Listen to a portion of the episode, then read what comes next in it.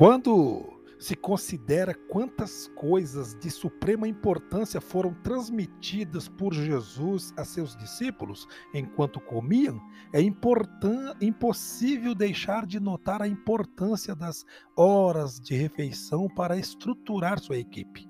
Compartilhar refeições em conjunto cria uma atmosfera especial para construir relacionamentos.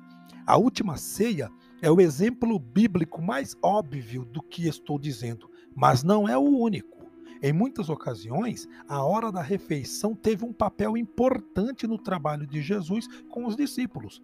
Um momento de refeição esteve presente na maioria das vezes em que Jesus apareceu a seus discípulos depois da ressurreição.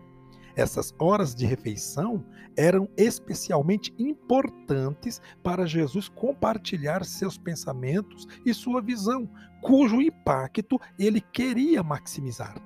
Fazer refeições com seus discípulos contribuiu para isso.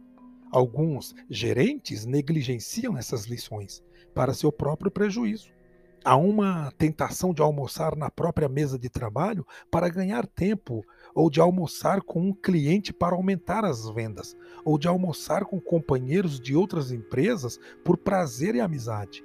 Não há nada de errado com qualquer uma dessas opções, e elas devem fazer parte de uma agenda bem formulada. Mas participar de refeições com o pessoal que trabalha com você e para você também tem de estar em sua agenda.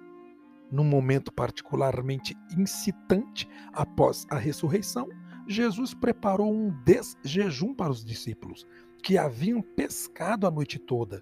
Que bela cena deve ter sido para eles ver seu Senhor ressuscitado ali na praia, preparando-lhes uma refeição. Como deve ter sido bom o tempo de companheirismo e aprendizado que certamente aconteceu em seguida. Portanto, se você oferecer um churrasco ou uma refeição à sua equipe, servi-los pode ser uma boa ideia. Se você não puder fazer isso, pense em outros meios pelos quais possa usufruir de uma refeição em companhia da equipe.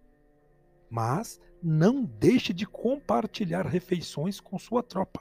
Isso os tornará melhores soldados.